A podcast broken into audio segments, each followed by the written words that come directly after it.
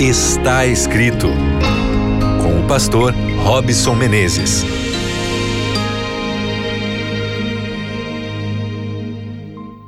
Olá, muito prazer. Eu sou Robson Menezes e a partir de hoje estarei todos os dias com você no programa Está Escrito aqui na rádio e também pela TV todas as quintas-feiras e na web você encontra aqui o conteúdo do programa Está Escrito. Eu quero já agradecer o carinho da sua audiência e dizer que juntos nós iremos a palavra de Deus para entender quais são as mensagens importantes que ela tem para o nosso dia a dia. Eu quero mandar um abraço aqui muito especial para você que nos acompanha aí pela rádio de Curitiba, Florianópolis, Porto Alegre, Belém, Salvador, Vitória, ou até mesmo você que acompanha aí pela rádio Novo Tempo na web, você que é do Nordeste, do Sul, de todos os lugares do Brasil, que a bênção de Deus e a paz do Senhor te alcance nesse momento. Nessa primeira jornada, aqui no programa está escrito, nós vamos buscar compreender o que a Bíblia fala sobre as emoções. Nesta série, em todos os programas, nós tentaremos entender como desenvolver emoções positivas e aprender a controlar as emoções negativas. Então não se esqueça que este é o seu compromisso todos os dias com o programa Está Escrito, de norte a sul, de leste a oeste do Brasil e também em qualquer lugar do mundo, onde quer que você esteja nesse instante acompanhando o programa Está Escrito. Eu te desejo que as bênçãos de Deus te abracem nesse momento, te fazendo lembrar que a sua vida é muito importante para Deus e também para mim. Me permita nesse instante fazer parte da sua vida como o seu pastor trazendo o recado do seu Senhor Jesus Cristo. Não importa o que você esteja fazendo agora, eu quero te convidar nesse instante a tomar a sua Bíblia e abrir comigo na Carta aos Hebreus, no capítulo 4. Se você está no trabalho, arrumando a cozinha em casa, se você acompanha o programa enquanto está dirigindo ou quem sabe pegando uma carona, juntos nesse momento eu e você vamos ouvir o recado de Deus em Hebreus 4, 15, eu leio, diz assim: Porque não temos sumo sacerdote que não possa compadecer-se das nossas fraquezas. Antes, foi ele tentado em todas as coisas, a nossa semelhança, mas sem pecado. Na série Emoções, nós vamos começar meditando sobre o tema Jesus e as emoções. A primeira informação importante que nós lemos é que Jesus é nosso sumo sacerdote. Mas o que isto significa mesmo? No contexto histórico do Antigo Testamento, o Senhor queria morar no meio do povo de Israel.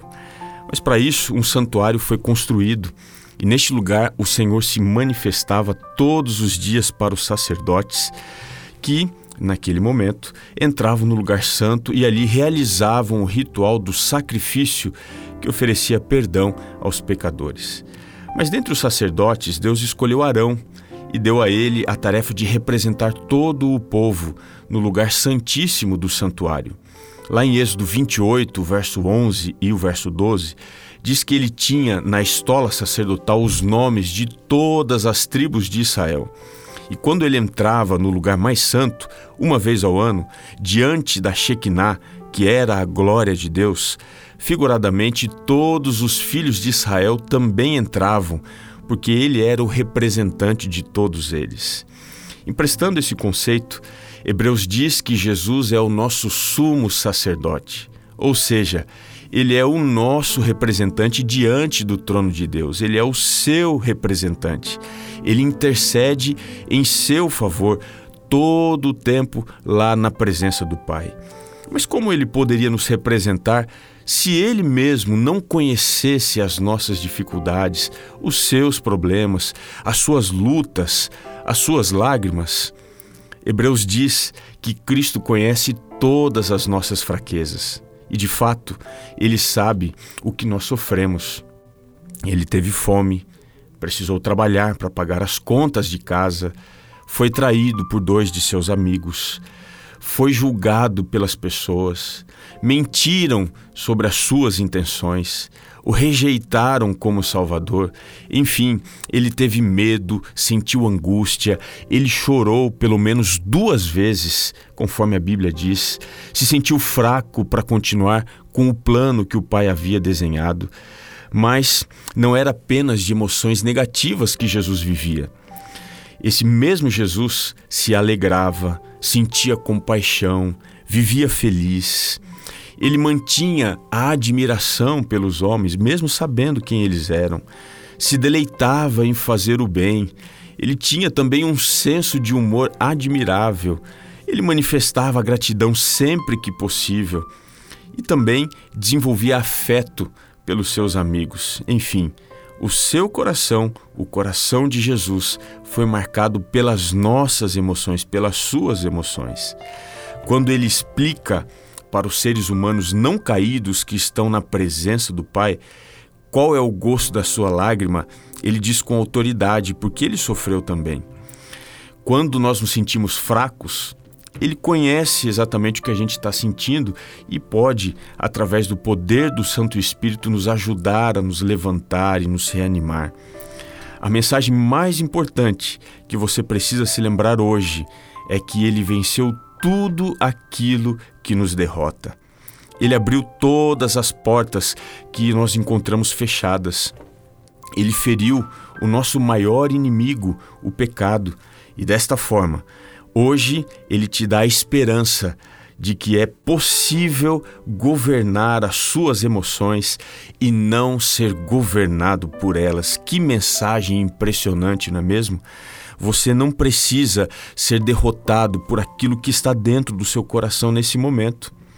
Deus nos deu uma oportunidade de encontrar em Cristo o nosso Emanuel, porque ele é um com Deus e assim ele nos dá o direito de acessar a fonte da paz, nos levando aos braços do Pai. Mas ao mesmo tempo, ele é um conosco porque Ele nos visita em nossas aflições e problemas. Você não está sozinho. Enquanto você me ouve, é o Pai, através de Cristo, que te alcança, porque o que te afeta nesse momento, você precisa saber que também afeta o coração de Deus. Então, se você tem um sentimento ruim nesse momento no seu coração, na sua mente, dê lugar para que Cristo te ensine a viver pelas emoções que vêm do alto. Que lindo, não é mesmo? Que extraordinário é saber que Cristo pode nos ajudar a conviver melhor com as nossas emoções, sejam elas negativas ou sejam elas positivas. Se sinta nesse instante abraçado por Jesus, se sinta nesse momento representado diante do trono do Pai por aquele que sabe aquilo que te faz sofrer, que conhece também aquilo que traz alegria ao seu coração. A nossa esperança está em um Deus que é um Deus que se revela, mas é um Deus que se aproxima. É um Deus que te acompanha e eu quero te lembrar que nesse instante Ele está aí do seu lado. Ele te alcança mais uma vez, para que você se lembre de que nada dura para sempre, a não ser a presença de Deus ao nosso lado e a salvação que Ele nos oferece. Você está disposto a viver isso mais uma vez, continuar vivendo plenamente nos braços desse Pai maravilhoso? Eu quero orar com você nesse momento. Querido Deus, eu entrego em tuas mãos este amigo, esta amiga que acompanha o programa Está Escrito. Que ele viva plenamente as emoções de acordo com a perspectiva do céu, a perspectiva de Cristo. Assim, nós buscamos a Ti em nome de Jesus. Amém. Lembre-se, está escrito: nem só de pão viverá o homem, mas de toda a palavra que procede da boca de Deus. Aí está o segredo para a sua felicidade e para você desenvolver melhores e mais fortes emoções na sua vida, ao lado de quem você ama e durante todos os desafios que você enfrentar. Que a paz de Deus te acompanhe.